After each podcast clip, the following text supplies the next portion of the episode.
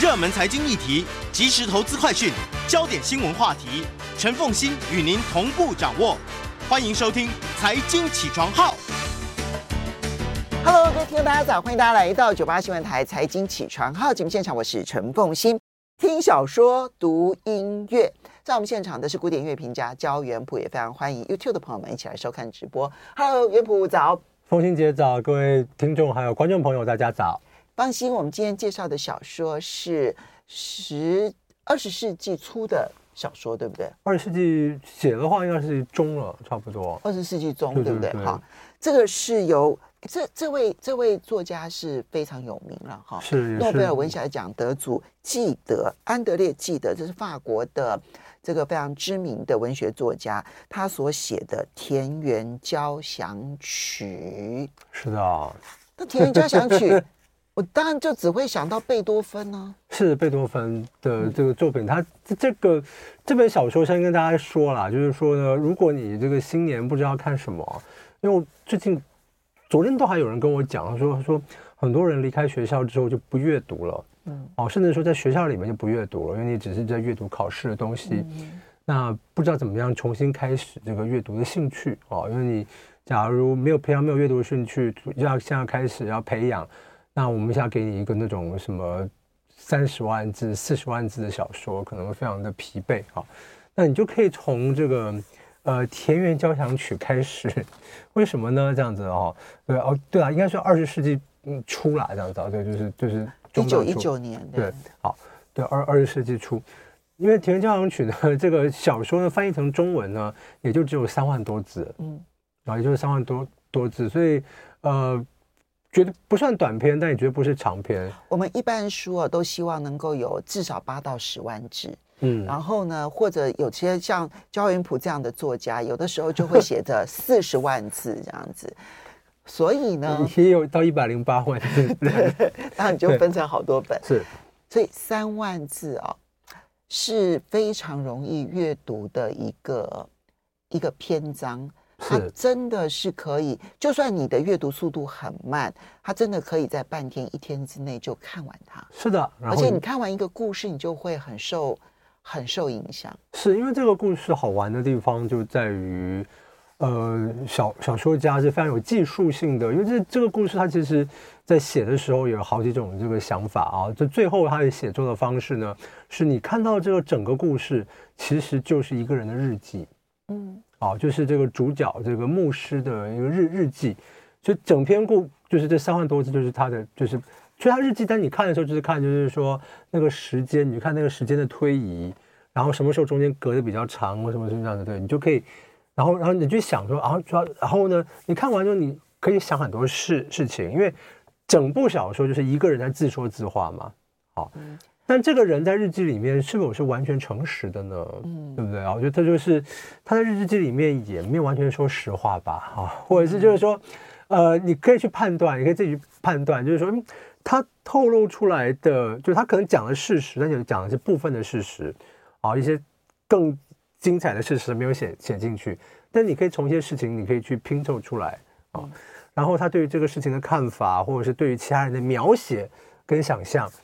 哎，你就是就虽然篇幅短，但是就是我们说就是一个冰山嘛，就是你你看到这三万字就是这个冰山的这个头，啊、但是底下很多很多事情你可以自己去，这就是不是用那个全方位的视角来写小说的一种很特殊性。是的，因为你用这样的方式来书写的时候，你借由一个人的自叙体，然后呢，你可以去想到，其实他所叙述到的人，他们可能是如何的在这件事情上面真实的作为是什么？是的，那个故事情节的推展会有更多的想象空间。是的，而且甚至就是当你看完之后，你可以回去就再去看开头，反正就才三万字嘛，你就看开头，你就是就有玄机，比方说。他是在什么样的情况之下开始写这个日记？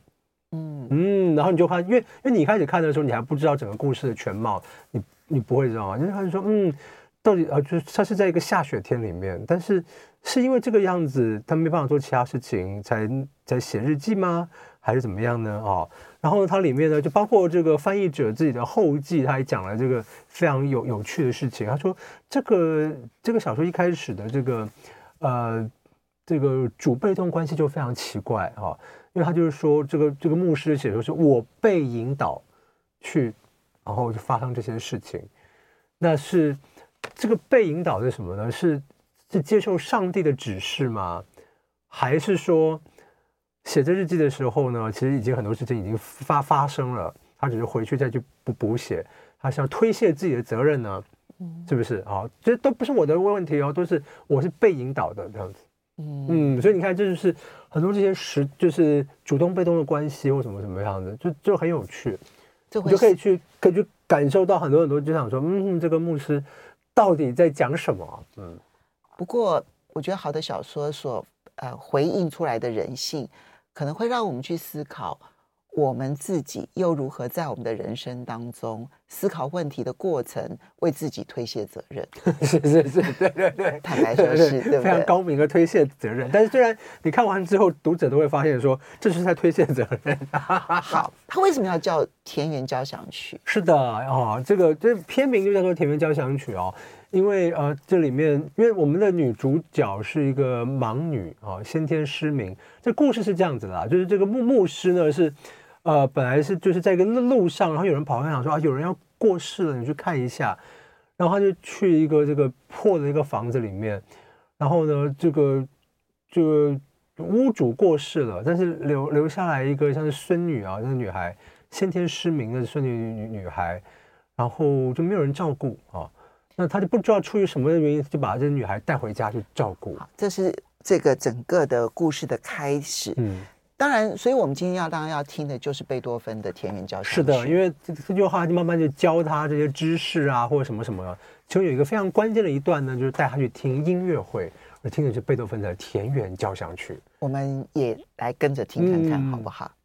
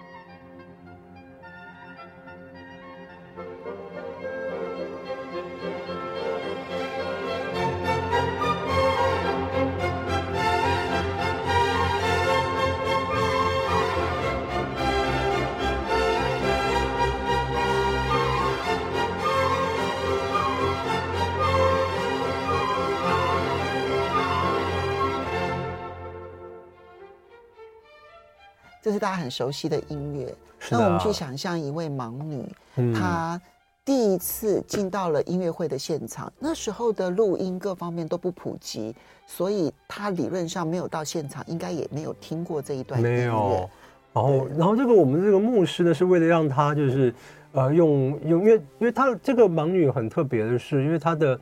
呃就原来这个屋屋主啊，这个是聋人，所以也没跟她讲话，所以等于是处于在一片那种。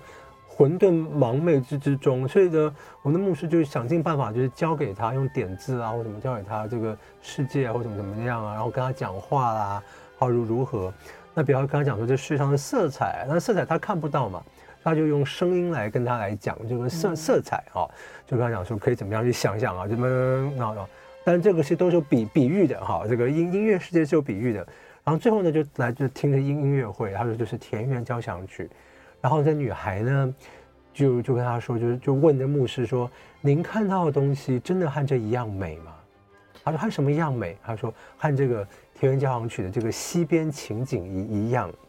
然后牧师就说呢：“我没有立刻回答，因为我思考着，这无法言喻的和谐所刻画的不是现实存在的世界，而是可能存在的世界。它可以没有邪恶，没有罪孽。”而迄今为止，我还不敢对这个女孩叫做啊吉特吕德谈论邪恶、罪孽和死亡。嗯，然后接下来就非常关键，因为这个是这个小说就是会用呃田园交响曲，然后片名呢是就是转列点这边发生了。我们稍微 休息一下，休息休息一下。对，我们听一下他的第二乐章。就是他说这个，等一下我们就可以转折到这里面很重要关键的暴风雨。我们先来听第二乐章。嗯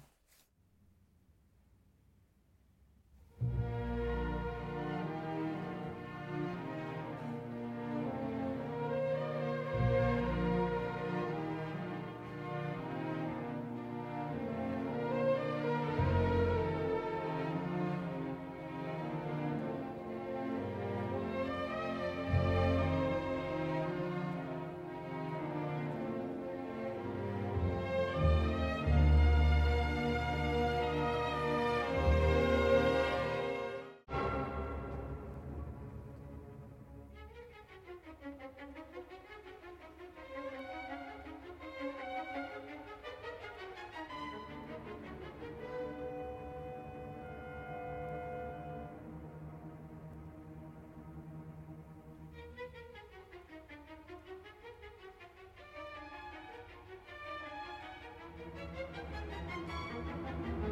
you.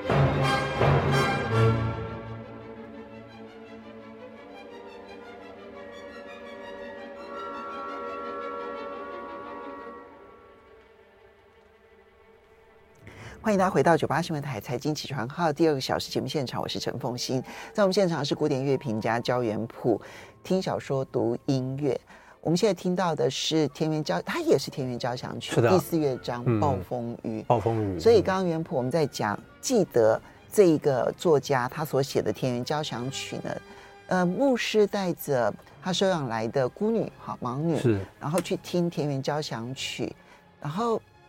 所以。上帝关了他的眼睛，嗯，其实是开启了他的心灵。是，他从音乐里头听到了和谐，听到了好像是溪边这样潺潺的流水声一般的和谐，嗯、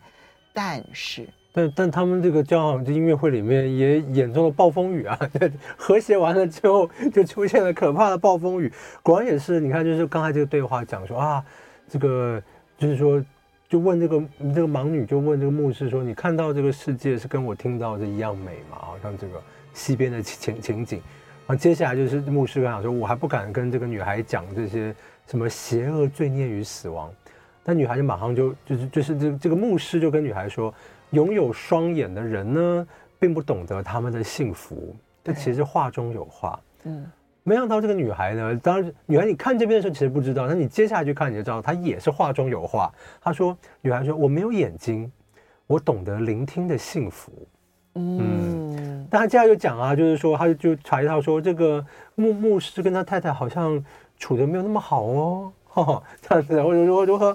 然后呢，哦对，这因为我们讲讲这个小说才翻成中文才三万多多字嘛，所以在非常短的篇幅里面，就是问他就问牧师一些话。然后最后呢，就像这个图穷匕现一样啊，就是说，他问这个牧师说：“呃，您不会骗我吧？”我不会骗。好，那请您马上告告诉我，我长得漂亮吗？嗯，撩人了。嗯，对。然后牧师就说：“对，这个突如其来的问题让我愣住了，尤其是直到那天为止，我一直不愿正视这个女孩无可否认的美啊。再来，我认为她被告知这一点完全没有用处啊，因为她看不见或怎么怎么怎么样啊。”好，所以呢，你看就接下来这个发发展啊，这样对，就是，呃，什么什么心灵，一个牧师不会关心容貌之美啊，心灵之美对他已经足够啦啊。Yeah, right，这样子对，就是就看这话就是，你就看到了欺骗，对对对对对对，看到欺骗。但是你看啊，就是自我欺骗，是自我欺骗。但是你看这个日记很好玩嘛，就是也像就在非常快，就是就是他带女孩回家了哈，回回家之后就就面对他太太，这个太太呢，这个这个。脸脸色不是很好看，嗯啊，然后呢，这脸色不是很好看，然后就太太就觉得说你对这个这个女孩有太多的关心了，就是你对这女孩，对我们自己的小孩都没有都没有这么关心啊。好像这样叭叭叭叭叭，好这样子，但好，所以呢，然后之后就就是，但是呢，这个这个太太其实其实就是可以，就是说这个这个牧师自己并不自知啦，然后照这个样子的话，但是这个太太其实都看在眼眼眼里，感受到了。我们刚刚其实把这个故事情节展开，嗯、然后也在就是进入了暴风雨之后呢、嗯、的音乐声当中，我们去看到看似咸淡的几句话，嗯，其实正是三人关系紧张的暴风雨来临的那个时刻点。是的，所以也是从交响乐当中的第一乐章、第二乐章啊，到了暴风雨这样子的一个乐章，我们来听看看。理论上来讲，现在应该已经进入第五乐章。是雨过天晴，雨过天晴。因这个曲子是雨过天晴，这小说的话，就我们来听看看。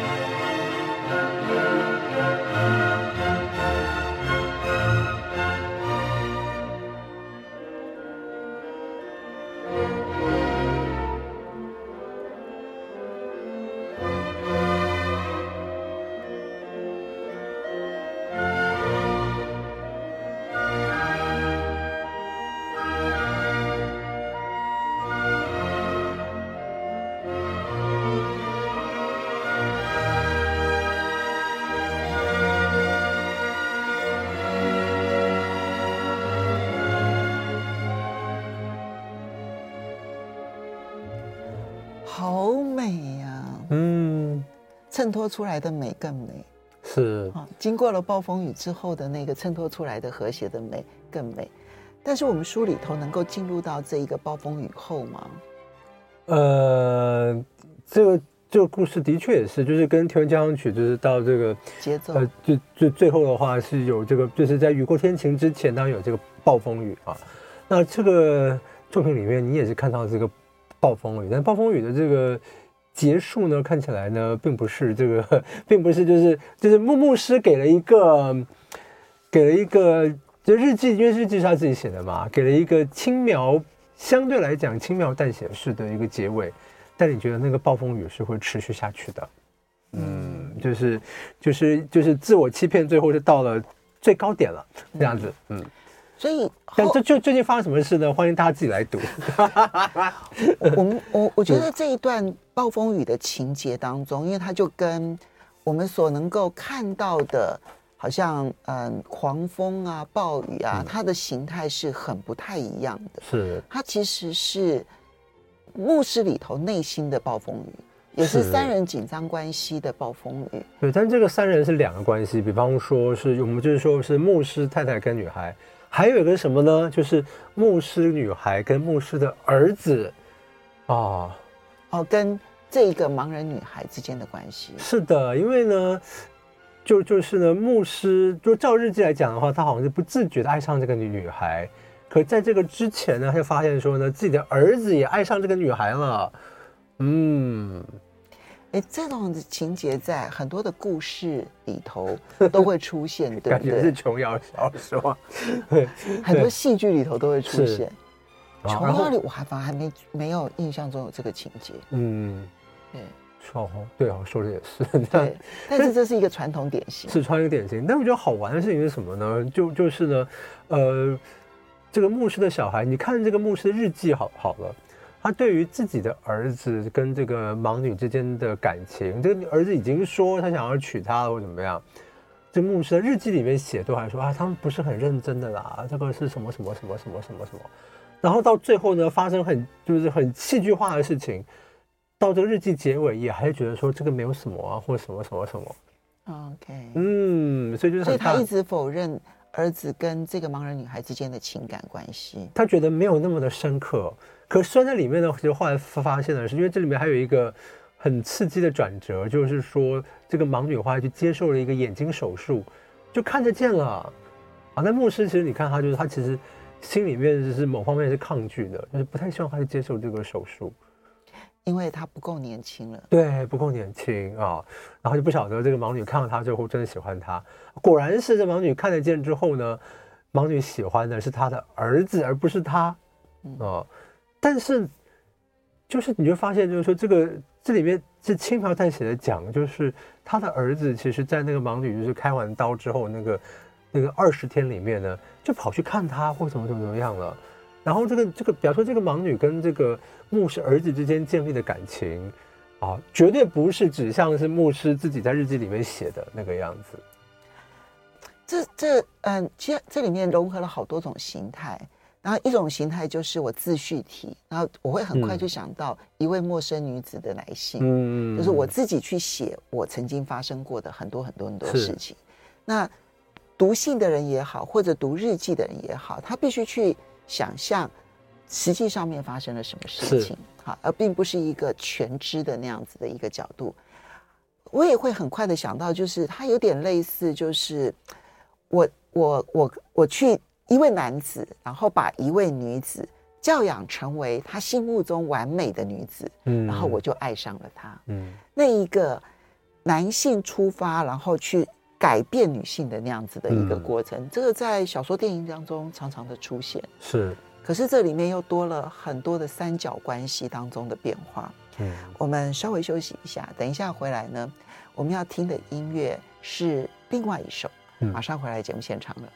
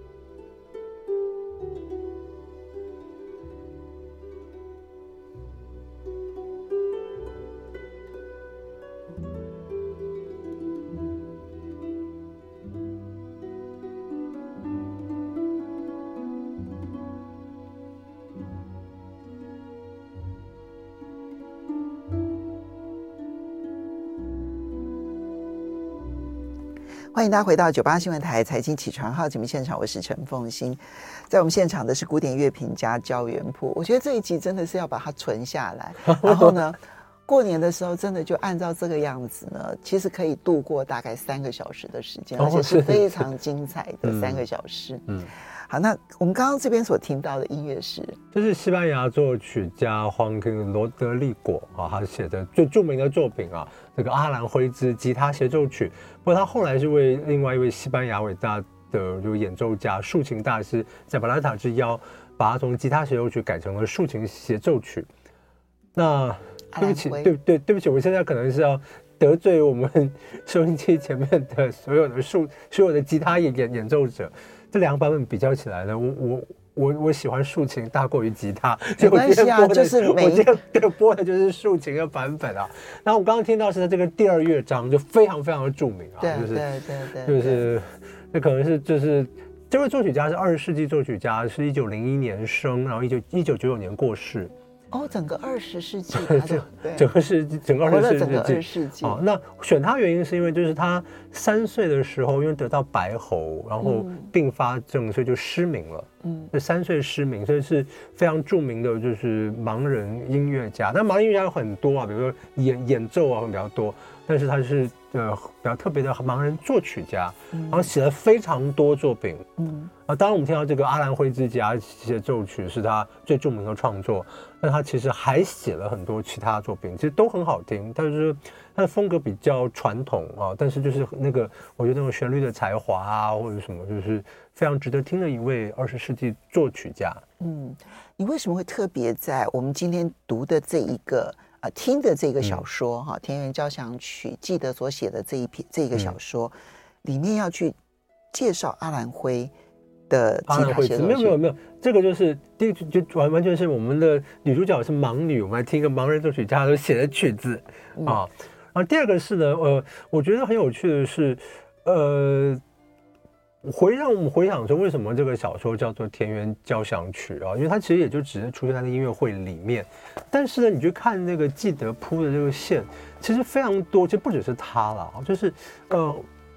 很多人就是我们看东西会被，其实会被眼睛很多被事情被眼睛所迷迷惑啊。所以包括非常多的小说家，你去看他的这个小说的铺铺排里面，当然特别是可能是喜欢音乐的小小说家。呃，音乐这条线，包括聆听那条线，呃，对他们来来讲是更能够发现事实真相的。这个，比如像，比如像这个里面啊，就是这里面就是有一条很隐晦的线啊，就是这个牧师虽然是用，因为他是想要用声音来跟女孩解说色彩，就带她去听音乐会啊，但是里面牧师自有讲，他对音乐其实是没有那么擅擅长，没有那么。没有那么深刻的了解啊，然后呢，后来他带这个女孩呢去学这个管管风琴啊，有一位这个女女女士去教她这个管管风琴，那他这边就发现怎么样呢？就是说呢，就是呢，他的呃在教堂里面呢，像他的儿子就是呢也在教女孩弹琴，嗯嗯，也就是音乐这条线啊，然后最后后来这个女孩在她家里面的确是形成了家庭纠纷，因为她太太真的看出一些。啊，这个牧师自己不愿意承认的事事情，所以后来女孩就离开他们家。女孩离开他们家住去哪里呢？就住去这个音乐老师这个地方。嗯嗯。但你就会想啊，就是这是如果说这是有一条线，就是牧师的儿子在教这个女孩弹琴，这个女孩又住到了这个弹琴老师家里面去。对，虽然虽然虽然这些牧师不知道，这牧师是每天要去探访那个女孩这样子。但他怎么知道他的儿子没有去探访呢？啊，他的女孩跟儿子建立起可能更深厚的感情。嗯嗯。但是从这条音乐这条线，就是就是就这条线，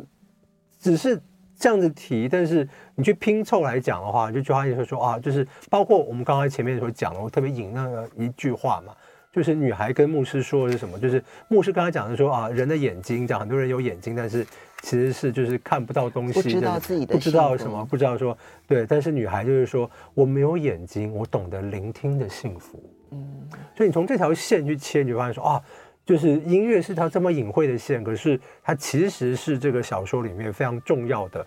就是说，其实因为它是就是一个伏笔在这个后面，所以你就更可以去判断说，嗯，他写的这么隐晦，可是就越是隐晦，他其实讲更多的事情。那也就是这样，所以可以知道说，为什么小说叫做《田园交响曲》。牧师自己不懂音乐，可是对于这一位女孩来讲，嗯、音乐开启了她很多很多和谐、幸福、聆听的幸福。嗯、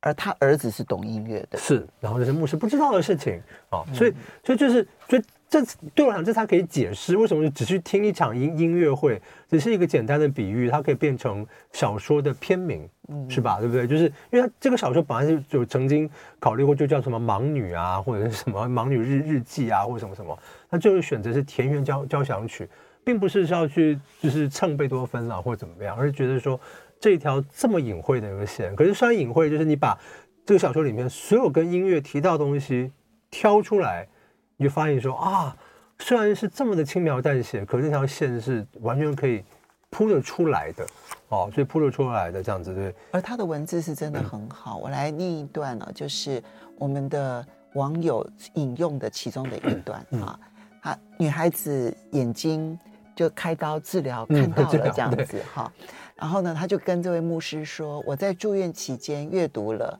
确切地说，请人给我念了圣经中你从未给我念过、我还不知道的段落。圣保罗有一句话，我反复背诵了一整天。他说：“从前没有法律，我就这么活着；后来有了戒律，罪孽便复活，我却死了。”那是谁给女孩念的呢？大家就可以就这样，就是那个牧师的儿儿子啊。但你看。我们的角色是牧师，对不对？那这个牧师，这个因为这个记得很多作品，其实是对于这个基督宗教的批判，应该说是教会制度的批判这样子。那牧师为什么在圣经里面选择念、选择介绍某一部分的内容，而不介绍另一部分的内容给女孩呢？嗯嗯，是吧？哦，你就你又可以去拼凑出来，这个牧师自己要想的是什么，然后这种可能这种虚伪啊，或者是这种呃，就是。就各种各样，就是你就可以想，就是但在小说里面，其实就是虽然我们讲一直在强调说这是个三万多字的小说，但是虽然是冰山一角，但是它给你了足够的线索，你可以看到整个冰冰山了。你看到整个自己故事的全貌，是嗯，我觉得这是一个很美的故事。也是一个很人性的故事，是是一个很有想象力的故事。我们最后把这个阿兰辉之竖琴 协奏曲，我们在这音乐当中呢，给自己一个许愿吧，就是过年期间好歹把这本书看完吧。是。